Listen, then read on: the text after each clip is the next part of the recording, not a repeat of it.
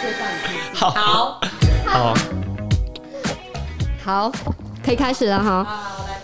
好，欢迎大家来收听我们的时尚甘南内的新一集的节目。然后我是时尚总监 Daisy，今天来跟我们聊天的是我们好一阵子没来的好朋友 Karen，好久不见。然后呢，我们今天还邀请到一个。那个、我们的好朋友，欸、我自己讲，我自己讲。我们的好朋友，我，我们请他自己介绍自己好了。他很想自己介绍，对，他很喜欢说话，很急着出来见大家。Hello，各位美丽一家人的听众们，大家好，我是威廉。哪个威廉？就是最怂的那个威廉。我忙着孤独的威廉。我忙，他最近很孤独的威廉。对啊，我最近出了一本书，叫做《我忙着孤独》。然后，因为我之前跟 Daisy 还有跟 Karen 算是同行，我是也是杂志业出身的人，只是最后峰回路转，就变成一个作家。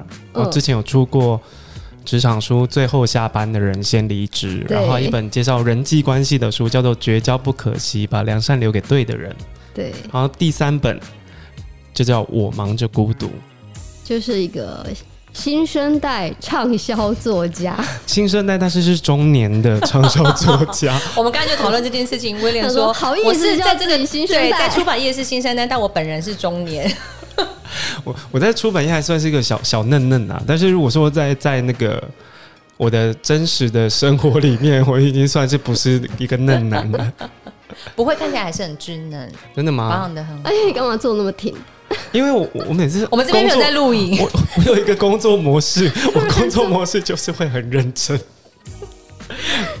好啦，今天找你来呢，其实是打书，因为就很快。哎、欸，你一年一本？没有，这这一次隔比较久，这这一次隔一年七个月，有那么久？嗯，因为我们卡过卡了一个疫情，我们那个时间感已经错乱了。哦，你不觉得今年过超快的吗？是真的，是真的。对，因为你知道现在就是。大家不太看书，然后纸本那个又不是很很像以前这么蓬勃发展的年代，他居然可以一本接着一本的书，然后一直出，一直写，然后就是荣登什么书店排行榜，很厉害。谢谢你的称赞，我想要听完整个称赞，因为自己本身喜欢蛮喜欢被称赞。那想问一下，就是你前面两本，其实前面两本书就已经内容就有蛮大的不一样。对，第三本又更不一样。我算是算是一个出版界的算奇葩吧。就是我觉得编辑，因为我之前是做编辑嘛，编辑就是有一个能力，就是资料重新诠释。嗯，对。然后我把这个资料重新诠释的技能放在我自己身上。我第一本书是讲职场，被放在商业管理类，然后第二本书讲人际关系。等一下，你第一本被放在商业管理啊？对，而且我还拿下书店的那个年度排行榜。天哪，是商业、啊？谢谢大家，谢谢。商业管理类的排行榜吗？对，还是呃，我前面是郭台铭。哇，没有啦，开玩笑，我只是第一本是很厉害啊，都不算是那个领域的人，但如果写的书竟然可以进入，等一下我们以 in case 有些人不知道那一本书内容是什么，你要帮我就是稍微简介一下，从第一本然后现在第三本，第一本就是那个荣登商业什么商业商理财排行榜成品的年度榜是百大，然后第十三名。对，那内容是什么？其实我看过，但应该有很多人就是没看过。内容就是把我在杂志工作十年的经验，透过我的屡战屡败的分享，告诉读者。屡战屡败，然后又屡败又屡战。对，对，就是他的那个工作毫不放弃的，对他的工作历程相当的精彩。我就是时尚界的蟑螂，永远打不死。就是我，我做了七份工作，在杂志做了七本，然后被 lay off 大概有四次。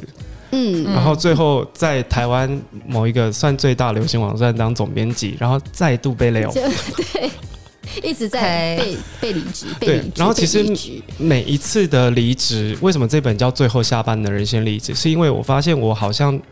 我自认很认真的去做每一份工作，你也知道我被录录影啊访问的时候都做很挺，对，正襟危坐。你们在看不见的地方，我做超挺。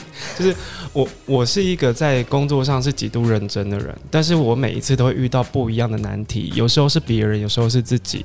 别人的话可能就是常见的职场小人，对，甚至有新的主管来想要改朝换代，然后我就是旧的时代的人，就可必须要被换掉。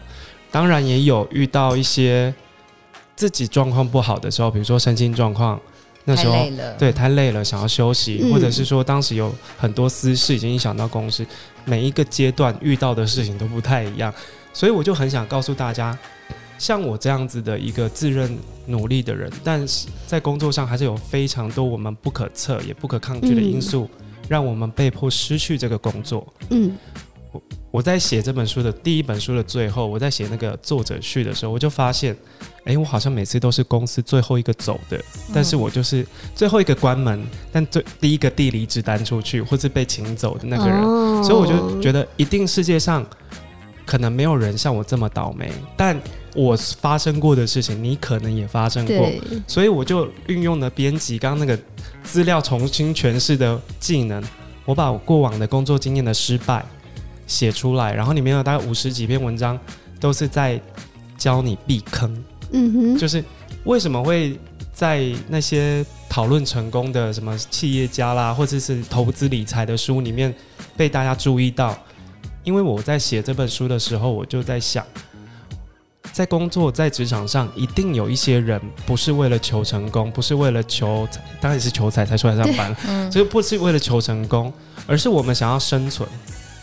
嗯我们可能没有那么幸运，家里没有给我们很多钱，嗯。然后或者是我们在人职场上人际，我自己职场人际也是偏低分。啊。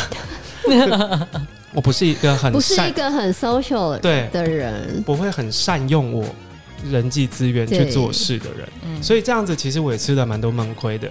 但很多时候，我不是想要一次爬到像我之前很想要当总编辑，或者很想要当什么，我不是会妄想我要透过任何的呃比较暗黑的手法去得到我要的，嗯。我就是那种比较按部就班在做事的人。嗯。可是偏偏发生在我身上的事情都很戏剧化，嗯。我就想要告诉大家，就是即便像我这样子能到不错的公司上班，然后领不错的薪水，你没有一天是可以松懈的。松懈的，对。对，每一次每一刻对人对事都要绷得很紧。对，对，然后如果说我在当时我很感慨，就是我觉得在职场上可能都没有人一个没有一个角色去告诉我，嗯，哎，你不要这样子，因为我们刚能会这样，对我们刚刚才在讲说，有些人有些人是需要人带的。对，嗯。对他可能有这个能力跟这个资质，可是他没有人去提醒他一些工作上的美美嘎嘎，嗯，所以导致于他在工作上就他其实不是没有能力，也不是表现不好，但是就是有一些跟人家没有办法沟通或合作的状况，让大家在要选择一个剔除的人的时候，可能就会先看到他。呀就是我，对，因为我们没有办法去注意到工作工作分内以外的事情，嗯，所以导致一但有但，其实，在职场上工作分内以外的事，通常才是大事。哎？真的很懂哎，黛西没有，因为我认真看你的书，没有啦。毕竟自己也是，因为我觉得你那本书很好看，是因为很多血淋淋的对故事跟例子，很直我觉得接很精彩。嗯嗯你会很像说，哇，原来不是我只有只有我会犯这么蠢的错误。嗯例如是我在书里面就有写，我可能在在 MSN，就是那时候还有 MSN 透上面露年龄，上面跟大跟我自认的朋友，另外一刊的编辑抱怨我的主管，对，结果他就把我的对话记录寄给我的主管，其实真的有这种人哎、就真的很多这种人啊。嗯，然后我吓可是你。后来还有跟他继续做朋友吗？我我其实是想跟他当朋友，因为我想他还在圈内嘛？他还在圈内，我想要把，谁 他已经没有在杂志业了。？OK，OK 然后我我很想要帮跟他把这件事情讲开，可是他就避避而不谈，或者是他否认，嗯，所以我我我就觉得呃类似的情形应该有发生在很多人身上。对，我写这些事这些故事的时候，其实我是希望，哎，这这么低级的错误不要再犯了。然后嗯有很多读者回馈是跟我讲说，他觉得这样的一本书就很像有一个前辈，一个职场老鸟，也不是说你的主管是找你进公司几年的人，他懂得阅读空气，他知道这家公司的文化，他甚至有一些很基本的职业技能跟操守是嗯，没有人会去主动教你的。对，然后我们在职场上，像我像我这样的人，其实是很害怕跟别人说我不懂，嗯，或者是我怕一个到一个新公公公司或新环境，其实刚刚进一个就是刚上班的人，年轻人，或者是刚到一个新公司上班的人，或者是刚进一个团队，好像都会不太会愿意去承认。哎、欸，我不知道、欸，对，因为怕别人觉得自己能力不够，或是专业度不够这样子。对。然后这篇这篇这类似的观念，我在这书里面讲说，呃，不问出不呃问了不会死，但不问会死，不，不问真的会出事，嗯，对，就会出大事。通常都是不问，然后自己想 想要找方法去解决。因为如果你做错了第一件事情，别人一定会说你为什么不问，对不对？对，然后你就要。嗯嗯嗯嗯，就会嗯，然后就会被可是已经无法挽回，贴上一个标签，笨蛋，嗯，笨蛋，或者是说你这个人不用脑，就是类似这种标签。你原本很抗拒的被贴上的标签，你自己去找来贴在身上，对，就类似这种状况。其实怎么可能有写在员工守则里面？你的主管也不会告诉你，嗯，你的同事更不会告诉你。但是如果有这样的一本书，像一个比较资深然后对你很友善的人存在。我觉得对很多人来讲都是好事。嗯嗯嗯嗯嗯，确实是啦。对啊，让很多人可以先知道一些眉眉角角该怎么处理，然后不要假装自己到底有多懂，我们就虚心学习、虚心求教，然后但是也保护好自己的状况，这样子。对对，我的我的书里面，其实，在第一本就是第一本发到现在已经有快三年了嘛，差不多。对。然后我就无闲闲暇无事，因为这本有被翻译成其他语言的版本，嗯、然后闲暇无事就会去去看一下其他其他地方的人对这本书的评价。但我就看到，呃，大陆的网友他们就是看这本书会觉得好像不够锐利。然后你有发现吗？每一个地方的。职场文化其实不太一样，因为他们可能真的更锐利，对，他们更可就是 holistic 的感觉，对对对。然后因为第一本书我写的比较保守，我就我就我就想要告诉大家一些比较正规做事的方法。可是这一本书有一个小插曲是，当时其实这本书本来要有韩文版，哦，对，我有听你说，对，本来要有，嗯、可是后来韩国的版权提给出版社，出版社就看了一下内容，嗯。他说这个太 peaceful 了，嗯，然后我就说，到底韩国到底其他的国家是有多可怕呀？然后对啊，我就问了问了在韩国工作的人，嗯，有一次就当时 Clubhouse 很红的时候，我就有一次在某个聊天室里面就认识几个也是在韩国做美妆品牌的 PR，嗯，然后他们也是做亚洲的联系窗口，所以他们会讲中文，嗯，然后就在跟他讨论说韩国的职场文化。他说：“韩国的职场文化可能是他们学校的那种学长学姐制的，就是 pro 前辈啊什么那种。对 pro，嗯，就是我们会比较直接，就是日本的职场文化是比较严谨的嘛。对对对。他说韩国除了严谨之外呢，他还有点残酷。嗯，就是他没有在跟你好好讲话的，会直接打吗？也不是直接打，那应该会被抓走吧？直接打人吗？就他会用很多方式让你。”感到很痛苦，嗯，然后他们的霸凌，因为日本的霸凌是无声霸凌嘛，对，但他们的霸凌是有声的，而且是很高调的霸凌，嗯嗯，可能比如说在整个 open 的会议上，他就直接劈头就骂你说你没带脑袋来上班这一种，这个好像在台湾也有遇，也可是我觉得台湾的职场文化比较没有这么。直接，因为我们就是融合了一点儒家思想跟日日式的那种血血缘的那种态度，是我们有话不说。对，就是我在职场上很容易不好不敢讲，好的讲出来又怕觉得在在什么在在扒着对抱大腿什么的。所以你发现吗？就是台湾在开会的时候都很安静，嗯嗯，就没有人想要发表意见，多一个意见就多一件事。啊、哦，多做也多错。可是不是哦？他说韩国人开会是哦，虽然会发表意见，但他们会有顺序。老板讲完了才能换主管讲，然后每一个、哦、每一个阶级讲话的方式都不太一样，一样。对，所以他们不是不表达意见，而是我觉得他们更痛苦的是，他们被强迫就范。嗯嗯嗯，懂。对，所以韩国会有很多自杀，或者是跟。工作有关，他们的工作压力还有生存压力是比我们还要再高压很多很多很多的，嗯嗯嗯，所以韩国的出版社就给了我们一个 feedback，然后我们就笑一笑说：“啊，原来我们觉得很残酷的事情，别人觉得还好，好像也还好嘛。突然觉得也还蛮 OK 的，蛮幸福的、啊。对，就不不致死。被 lay off 四次是不是也还好嘛？这还好，没什么。就当工作再找就有了。对对，就我一直抱持这样的心态。可是我我后来为什么会选择离开职场呢？就觉得应该要换一点嗯事情做了。对、嗯、对，我因为我毕竟前十年都在。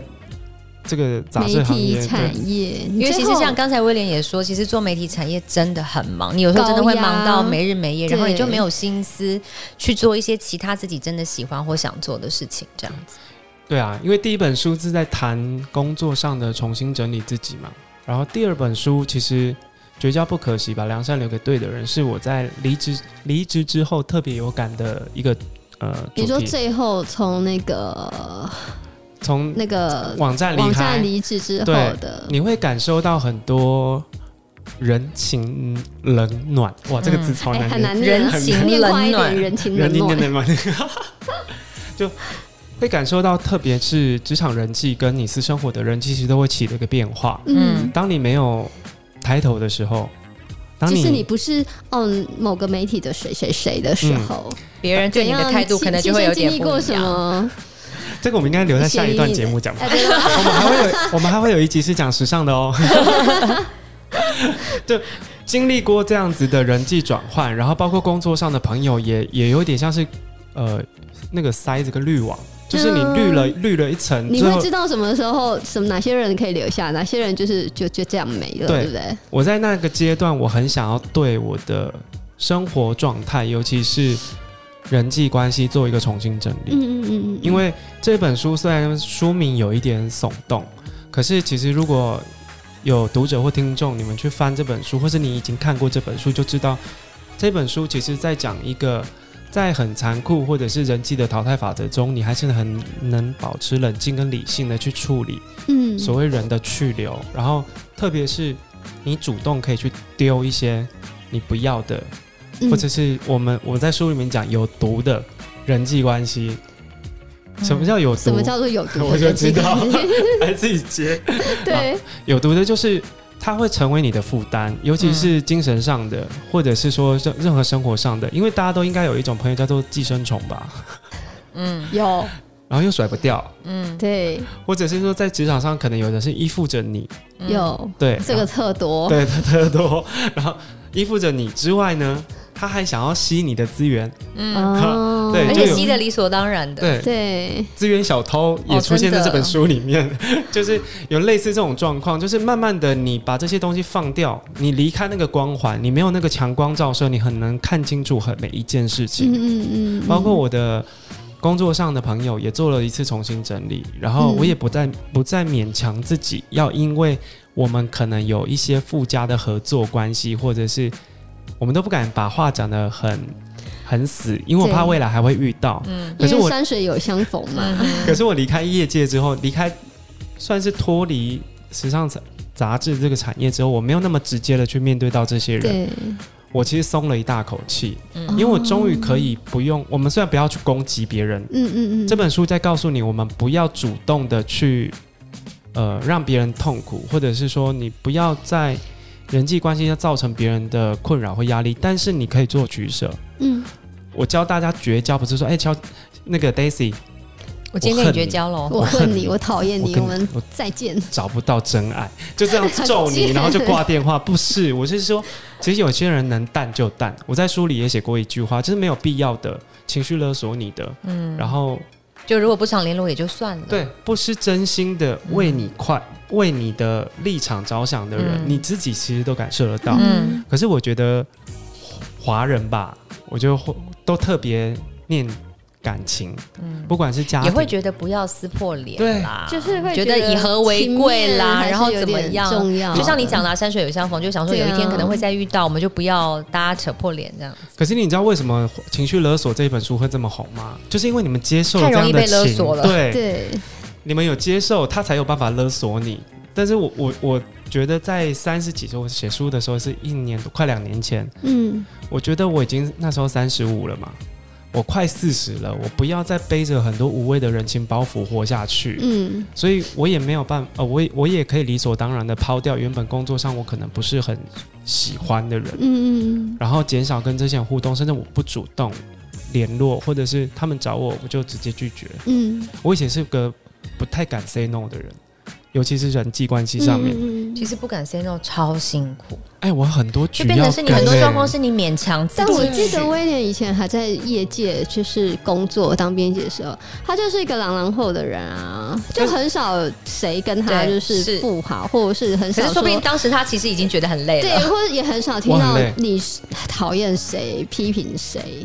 是是比较少，就是因为我我就是一个 那种像刚刚讲的是，一个比较平静的人，我我希希望好做事。嗯在职场上，我是不建议大家把立场讲得太鲜明，或者是喜好表现得太明显。其实都有在书里面告诉大家，在不同的面向，你要有不同的存在方式。嗯嗯，对，或许那那那种朗朗后的感觉，是我找到我觉得最好工好好做事的方法，好做事的方法。对，可是其实我很多时候在，尤其是在媒体当编辑的时候，我去跑活动、参加餐会跟酒会，我也写在书里面。对，很多时候，其实我是觉得很消耗。的。嗯嗯嗯嗯，因为我必须要做很多人际上的攻防，嗯。然后哦。我我必须要被你讲了这产业好像很可怕一样，还要攻防，哎、下一集就知道 有多可怕是是？水有多深，两集要连连着听你才听得懂。就人际工坊，因为你对对你这样的前辈，或者对一些品牌的时候，你讲话不是可以用你的方式讲话的，嗯。你要讲到对方想听的话，而且你还代表你们公司，对。你要得体。然后还要考虑到公司之后的合作利益跟价值，好难哦！你知道为什么我笑吗？因为每次我们讲到只要关于这个产业，我们最后结论就是想说，哎、你们不要进这产业，因为真的太累了。现在结论又是觉得好像都好累哦，不要进但其实每攻防战太累了，每一个产每一个产业其实都一样，其实都是啦，对对啊，然后既然要消耗这些脑力去做这样子的社交，我如果不用领老板的薪水，那我就可以自由了。嗯，所以我在离职之后，甚至我在私生活里面，我不是一个主动会跟大家联络的人。Karen 就知道了，哦对，都是我找他。没有没有找我，我是不会出门的。然后我觉得有时候人跟人之间保持一点距离，我觉得大家可以走很久。我曾经有一度觉得他不爱我，他说没有，我只是你不找我，我就不会找你。我就很直接说，我这个人是不会找 他说那我会关心，因为我关心你。我说对好，我说好，我们直接说的 love you，然后他还发很多爱心这样子，就是这样子的人际互动方式，其实对我来讲是很舒服的。嗯，对，因为太多时候你可能为了某一些原因，你需要去不要说假装，你要去压抑自己原本真实的反应。对，我很累哦，你我我前一阵子去上一个跟发声有相关的，发声，所以你要出专辑了。你现在是要啊。下下一次影歌是是三期出唱片，对，我会先阿卡贝拉，我们三个，我去上一个运用你正确的方式去发声，你讲话不容易累。嗯然后他就去就会去找为什么你讲话的声音很容易哑掉，嗯很容易扁扁的，很容易觉得很耗神。原因就是因为我其实每一个人都有情绪，包括我现在跟你们聊天，其实比较放松的。我比较放松的时候，你的声音是出得来的。哦，然后可是说我，嗯嗯，我如果到工作场合，你是紧绷的，压力我是紧高的。的时候，所以你的声音就不是在放松的姿态发出来，对我在就容易哑。对我在挤那个声音出来，然后我在强迫自己压抑我应该要有的情绪表情。哦，对我不能笑，我不能觉得很生气，我不能觉得怎么样，但我要维持一个等速，对，很平静，但其实心里不是一直在骂脏话了，嗯，就类似这种状况，所以我很容易在公开场合突然扫声，或者嗯嗯你也常看到我我知道。轻弹，嗯我在清，嗯，就是会觉得得喉咙干干的老痰很多，对，就是我有带喉糖 for you，这很 sweet，就类似的状况是，其实很多时候我们在勉强自己社交，嗯。对，然后经过这样子的重新整理之后，我也发现我在里面有三个呃五个章节，一个叫做友情人际关系，嗯。一个是感情，自己跟过去的感情做重新整理，然后一个是家庭的亲情，嗯。一个是自我，然后一个叫网络人际。嗯嗯，就我透过不同面向的重新整理，我发现你在乎你的人，然后你应该去珍惜的人，如果你好好照顾这些人，跟他们保持良好互动，其实你人人生的朋友已经很够了。嗯嗯嗯，因为我在书里面有写到，其实一般的正常上班族一个礼拜七天，嗯，一到五，一到五是上班日，然后上班日，然后你一到五会想见几个朋友，顶多一个，偶尔两个。多的时候你就在工作，因为我们这把年纪三四十岁应该是往上冲的时候，或是很可怜。你干嘛把大家年纪讲出去？那很奇怪。我已经讲少了，你们两个客气一点。哎呦、欸，不过我说真的也，也、嗯、就是就像你讲的，一个礼拜可能真的顶多一两个。就是我们也没有那个体力，晚上再吃完饭，然后再怎么样，因为回家还有好多别的事情。对，no 哎、欸，就是朋友不行哎、欸，我很爱你，但我还是没有办法天天。我想 Karen 每次约我们，然后吃完饭说要不要回我家，我就说哎，你没办法来我家，就大家都来我家躺着好不好？因为我真的没有力气躺着玩手机，没有人在聊天。对，他很爱约人家去他家，因为他不想出门啊。对对啊，就是有感于，就是其实我们留给朋友的处理人际关系的时间真的非常的少。而且因为其实我只想要我的朋友们在我身边，我没有一定要说我们要去哪一个什么多 fancy 的地方吃多好吃的东西，然后一直讲话不用，只要你在我旁边，我觉得就就会觉得很温暖、很开心啦。那去 Seven 也可以，但 Seven 不好做啊，我家比较好躺啊，利息嘞。对啊，这本书里面也写很多在人际关系，我觉得上面有很多狗屁倒灶的事情，然后。就像我们刚刚三个人在聊的，我们留给朋友时间真的很少。然后以前比较年轻一点的时候，会交很多朋友，认识很多人，是因为我们对自己的生活状态没有什么安全感。嗯嗯。会希望有人陪，有一堆朋友，然后每天嘻嘻哈哈的，就很有安全感。可是我当我经历了很多，包括小团体，包括朋友背叛，然后可能别人的感情事件被卷入，我才知道。认识很多人其实是很耗神的事情。其实有时候想起来也有蛮负担的。嗯嗯，一个人一件事，然后你看有你有几个朋友，嗯、然后有几件事要处理。嗯、对。然后书里面也告诉大家说，朋友朋友最好的道义就是不惹事。嗯、如果在这个节骨眼上，三十呃三十几岁吧，一直在讲三件，就是在某一个时间点过后，你已经没有那么多时间给朋友了。他还三天两头跟你抱怨谁谁怎么了，很累，很累哦。你可不可以帮我介绍工作？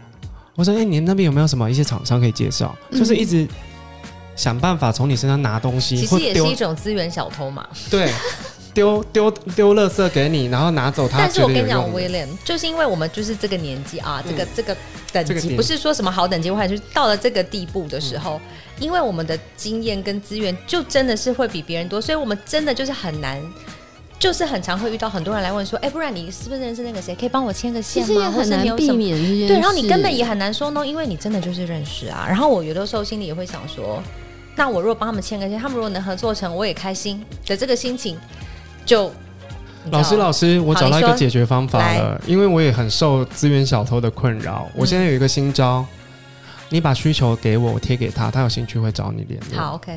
哦，但是你还要再去转贴，很累耶。我我我们到底有多不想 中中中间的那有多累？因因为我觉得介绍一个人出去也代表着你，对，没错，你很容易得到很负面的 feedback，嗯，就是他有可能会搞砸，然后他所以你宁愿帮他转贴，他们自己 contact，你们自己联络。如果他有兴趣联络，嗯，因为你贸然的打给他也蛮怪的，然后我又帮你打，哎，Daisy，那个待会 Karen 会打给你，嗯。好好忙，我也不是总机。对啊，我真的好常做这种事哦。你就是总机小姐啊？不是啊，我觉得人啊。听众们、读者们、美丽佳人的读者们，不要当总机小姐，嗯，很累。你要当专线，而且当你习惯当付费，而且你当你习惯当总机之后，大家都会一直来给你总机一下。对，假后到修博啊，哎，这个总机很好用，这个总机很不错，总机认识很多人，赶快去找他，比市民热线还好用。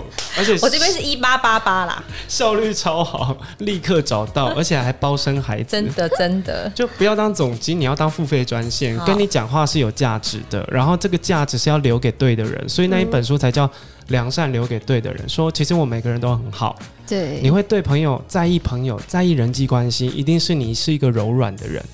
可是你的柔软要用对地方，有有些人拿了就不会跟你说谢谢，嗯，可是我是觉得应该的，对，而且还会再来哦。嗯，我常有再来的例子。对，所以但是我我我们这这种好好心跟我们手上的资源。我想要留给真的懂得感恩的人。嗯，我们不是不给，因为我们这种人鸡婆习惯了，因为我们突然不帮别人也很痛苦。而且我们也不是要别人多怎么样 appreciate 我们，但是就是起码他会觉得说，哦，真的好谢谢威廉帮我牵这个线，帮我介绍这个人，或者好谢谢 Karen 怎么样？可是有些人就觉得说，那、啊、他就刚好有啊，介绍一下会怎样吗？而且还会跟你抱怨他很难找之类的，就说 Karen，没有，你就去找你找得到的人啊，气死我了！说，哎、欸，我找不到他，你可以帮我找他吗？我就常遇到这种的。对啊，就是你，我们我要装过滤的电范儿啦，气死我了！你只接好友来电，OK？可是我这边很蛮多好友的，就不好。那我觉得你要是好好弄下啦，你就没有看他第二本书啦？我看啦，第二本书就教你，因为我我在哎、欸，我已经因为看了有稍微调试一下啊，太好了，嗯，因为我就想要写给我们这种人看的。对，你知道脸书或者是 IG 现在都有一个叫挚友功能，对。嗯可是你有发现吗？我们其实早该在加朋友的时候，只要限挚友就好了。我是哎、欸，什么意思？就是脸书有一个设置有功能，比如说你在一千人的好友当中，可能只有两百人可以看到你真实的动态，或者你想讲一些话的时候，只有这两百人可以看到。什么开地球不开地球那个功能？类似，然后还有一个打星号。哦哦，那个我知道。对，打星号，IG 现在也有。可是为什么我们一不不要一开始就做这件事？不是，一开始就不要给不认识人家对。就好了。可是我我我我不是这样的人，我是那种见面一次就会把你当朋友的人，就是啊，我记得你上次我们一起吃饭，对你都会记得。对对对对，可是我就太容易那个门槛太低了，然后就很容易跨过来，跨过来之后他就可以开始掠夺我手上有的东西，嗯、然后我又觉得有苦说不出，然后就会跟。逼君抱怨说：“我觉得萧景好像有点太夸张了。”然后他再跟他讲：“哎、欸，威廉说你很夸张。”两个人就吵起来了。然后就说，然后我就会生气威廉，讨厌威廉。对，然后我就被被被讨厌，被黑掉。然后你觉得关我屁事啊？复不复杂？嗯。然后，但是一开始您如果我把防线拉起来，我只有好朋友才加才加，或者是我只有认定的好朋友是朋友。对，我我会有个底线，我会有个。程度分分别，只是认识你是联络不到我的，嗯，然后可能好一点的交情，聪明，哦，对，就是，但这件事情是我吃过那么多亏，写了这本书之后才领悟到的，领悟到的。可是如果一开始我们把朋友这件事情讲的严格一点，就跟择偶标准一样啦，不要不挑啦，嗯，特别是朋友的部分，嗯，我们就是太不挑，然后来一堆牛鬼蛇神，请都请不走。就类似的状况。然后这本书呢，我。可能大家会觉得绝交好像是一件很严重的事，可是我是想要告诉大家，绝交就代表不要重视，对，我们不要往心里去，对，把每一个人看得很重是很累的事情，嗯，然后重新整理你自己，从你的网网网际生活，然后从你的私生活，然后职场，甚至你的家人，这里面其实有一章节我蛮喜欢的，然后有一些朋友们读了也都是。特别跟我说，他因为读了亲情的章节，嗯，跟他的家人重新修补关系。哇哦，对，嗯，因为我自己是十八岁就离开离开家里，离开台南到台北念书嘛。我其实，在十八岁之前跟家里是处的非常差的，然后到求职工作之后，我就觉得我更不需要家里了，嗯，因为我的家庭就是比较传统，嗯，然后他们会不断的情勒。就就类似，对对对对，然后就会有很多加诸在你身上的，我觉得是压力跟我不喜欢的说话方式。对，然后慢慢的，我因为发生的一些事情，包包括我写在书里面，其实我有阵子精神状况不是很好，嗯，然后那时候失业、失恋，什么都失了，嗯，然后第一个打来问我，发现我怪怪的，没有跟任何联络，因为我把自己关在家里关很久，我都没有跟任何联络，每个人都找不到我。然后我没有发脸书，第一个打来的是我妈妈，嗯哼，可是我跟我妈妈是很常吵架的人，嗯，然后我妈妈就问说：“你怎么了？”嗯，然后我我都没有跟别人说我不好或怎么样，你怎么会突然问？她说：“可是我觉得妈妈就是会知道。”我现在有点想落泪，通灵哎、欸，因为我写这篇的时候，我真的直接哭到一个不行。然后我我上礼拜我妈我妈还跟我讲说，因为她拿到新书嘛。他说：“你这本书哦，哭了好几次才看完。就是后来我跟我妈妈的关系是很亲，很亲。嗯，慢慢的我发现，从那一通问候电话开始，因为在那通电话，我们后来还是哭着争吵，我说你不要再管我了什么的。嗯嗯嗯。可我妈就说不行，我现在要立刻去台北，嗯、半夜哦、三晚上那一两点。嗯。我说不要，你不要来，我不会开门或怎么，就就是很很扭，抓马，很抓马。然后我就一边哭，就跟他跟他讲。可是我经过那一些事情，到我后来在人际上，在工作上经过挫折之后，我不一定听众适用，但我自己会发现，哎、欸，不离不弃的其实一直是我的家人。嗯，就他们无论如何，虽然讲话真的很难听，但是他们无论如何都是第一个伸出援手的人。嗯，然后不管是经济上的、啊、情感上的支撑，他们尽可能的给。可是为什么他们要给？然后很多人在跟这这一本书，我觉得最最自己自认最好看的，不是在处理人际关系，而是在处理家庭关系。嗯，我们我们都没有办法跟我们的上一代好好的沟通。嗯嗯，你知道为什么吗？其实因为他们的上一代也没有也不会跟他们沟通。对，我一直没有办法去同理心我妈妈的心情，因为我也没有生小孩，我不晓得照顾小孩会有多大的困难，跟、嗯、跟小孩沟通要用什么口气跟角度，我都觉得。你为什么不能让我独立，让我自由？然后为什么不能呢？不行，不，不能说话了。对，可是慢慢的、慢慢的，我就会去抽丝剥茧。我我在书里面有写，我之前跟妈妈冷战，跟我家里的人冷战。可是我的朋友就劝我不要这样，妈妈、嗯、会很伤心。我说什么好伤心？有比他讲话难听我伤心吗？就是类似这种。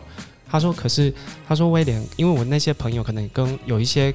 不到我妈妈年纪，可能大概再大一点点。一点他说：“可是我觉得你跟我们聊天，你是一个算是很好相处、很很温和的人。可是为什么你碰到你妈妈、你的家人的时候，就会变一个样子？”嗯，我说你不懂，我们的家庭就巴拉巴拉，就把自己家庭问题讲出来。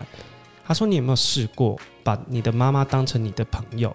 嗯，然后她难过的时候，你去关心她，因为其实你们大家。”一有个什么三长两短，我一定是第一个。哎、欸，你还好吗？要不要出来吃饭？哎、欸，你最近干嘛？不要不要不要不要不出声或什么的。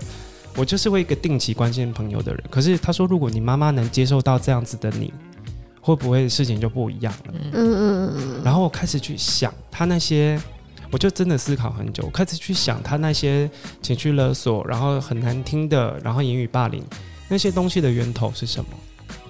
那些东西的源头是他真的很在乎你，但他不晓得该怎么办。是，嗯嗯，对，因为也没有人教过他要怎么沟通，然后就像你讲的，他们跟他们的上一辈也没有在做这样的沟通，所以他根本不知道怎么表达他的爱。什么是民主？我就是妈妈，你就是要听我的。然后，可是我我就会去跟他沟通说，因为我我们接受到的资讯真的不太一样。嗯，你刚刚跟我讲话的话，其实我会很无法接受，很痛苦。然后我妈就会那时候情绪在上面的时候，她就会说。我才没有办法接受你讲的，对，然后我说你冷静一点，然后如果你要你要发泄没关系，我听你讲。嗯，我就我开始会懂得理解他了。我会听完他讲完一整串的时候，我就说好，那我我你等心情好一点，我们再来聊。嗯嗯，就是慢慢的，我妈妈发现说啊，我觉得人跟人之间的相处都这样，就是你对方是投射出来是爱，你其实很立刻能感受到。嗯，可是你如果站在一个小孩的角色，我们都。市面上有很多在教我们要怎么跟自己小孩相处的书，教养小孩，可是都没有人告诉我们怎么跟爸妈相处、长辈相处。对，嗯、长辈相处，然后我慢慢去理解他，倾听他。其实很多长辈就只要听到一句话：“你很爱他，嗯，你很在乎他。”因为我在书里面有写，嗯、呃，我觉得最棒的状态就是你让妈妈像个妈妈，你像他他的小孩，嗯。他不希望你是跟他平行或什么，其实都不要，因为他不是因为妈妈的角色去压你，而是他想要透过妈妈这个角色来强调他在你生命中还有一席之地。哦，对。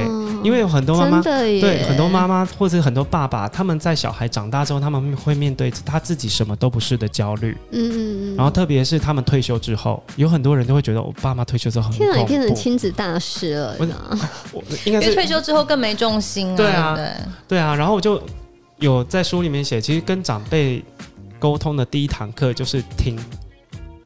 你愿意听，他们就觉得你关心他。嗯，可是因为我们都忙到死，要听你这边抱怨阿姨的事啊。对啊，可是他真的没有人可以讲。嗯，你要去想想，因为我以前是，你们都有一个状况是，妈妈打来先按掉。呃，我在开会，等一下打给你。对。然后就没有再没有回了，就没有回他了。可是你要知道，妈妈会突然打给你，都是因为想讲什么，有什么事情，或者是她很想你。嗯，有两种状况，一种是有急事，一种是想你。即便他的急事不是你的急事，而是他没有人可以讲了。然后我从一个会拒接妈妈电话，三天后才回的人，变成我妈打来，我就空出所有时间，我陪她聊至少半个小时。天啊，时间真的蛮多的哈。我会把手边事情放下，因为我觉得他他没有一个出口，他反而会生病。对，因为很多妈妈其实都有一点点躁症或焦虑，轻跟重而已。嗯，因为他们在生活中除了老公，还有就没有重心了，没有重心了。对，然后小孩又离家了。嗯。然后小孩都觉得一副他可以了，嗯，把妈妈甩掉，你就只是一个叫妈妈的角色而已。可是你没有功能性，然后他会觉得我我我我爱你那么久，我照顾你那么久，好啊，我现在什么都不是了，我是什么？就是他们会陷入一个很难过，但是他反映在你身上就会变成生气，对，或找你麻烦。嗯，后来我想想，我为什么要当一个让妈妈不舒服的人？因为他其实到头来，他还是希望我过得好。嗯嗯，你们你们如果跟家人有或者爸妈有沟通上的状况的话，我觉得你们要想想看，你们的源头，你们家里的源头是什么？我觉得我至少在我们家是有感受到爱的，即便这个爱的包装形式有点次，但是我们可以好好说。嗯，就是我知道你很在乎我，我知道你担心我，但是。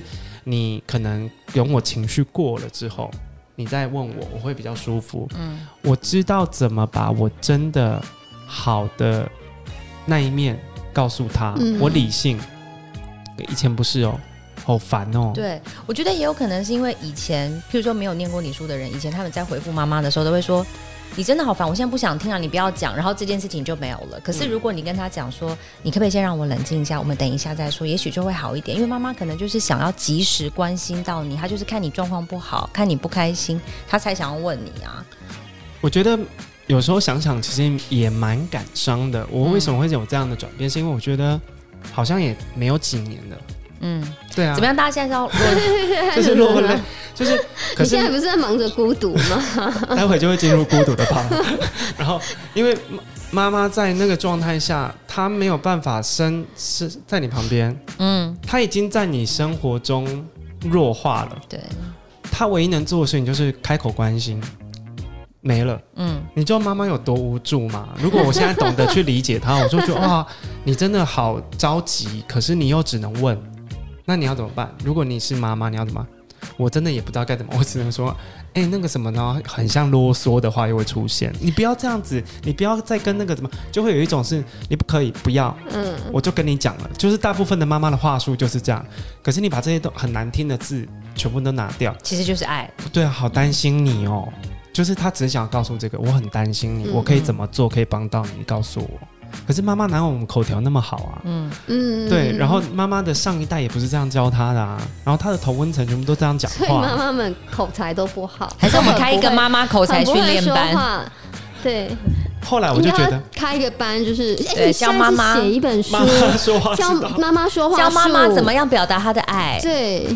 就是跟妈妈说，你们要怎么说话才会才是小孩才能够真的接受到，又不会有反感，才不会变成啰嗦的嘛。我觉得这个课会有超多妈妈来上课，来电。我先帮我妈报名，因为我妈也是这种啰嗦的妈。我觉得这个课程会爆哎，一堂卖三万。但重点是很多妈妈不觉得自己啰嗦哎，他们觉得自己讲很好。后来我其实有一点想要跟我妈妈讲说，其实其实你我我最常跟她吵架的原因是因为。我说你一句话有很多种说的方式，嗯、你偏偏要讲最难听的那一种，可是这样就变成你又在他上面，他更不舒服，他又生气了，对，他又更爆炸。我哪里我哪里不好听？怎么有人？最最好笑的是他说，不然你来当妈妈，我叫你妈。好，这个也太气话了啦，超气话。然后我就说你干嘛这样讲话？你这样我们又要生气了。嗯、可是你那样子的理性其实太太硬了。那我觉得叫妈妈爸爸改变他们说话方式真的很难。我来，我来改，嗯，我来改，我就说好，我知道你很生气。你说妈，我帮你报名那个课程。我要我威廉，而且是我本人授课哦。而且我还把我跟妈妈那种抱在一起逛街那种画面 放在那个课程，对，放在讲纲里面，讲纲里面还做人形立牌，真的。威廉调那个威廉的妈妈调整了说话方式之后，每天两个手牵手去逛街呢。对，你知道多少妈妈想要跟小孩手牵手吗？我也很想，我真的很怕我以后变成像我妈一样的人。可是我就会把我以前啊，把妈妈的手甩开。我以前也会，对，可是后来可是我现在就觉得，好吧，算了，给你牵好了。我会给你牵，然后或是勾着你的手。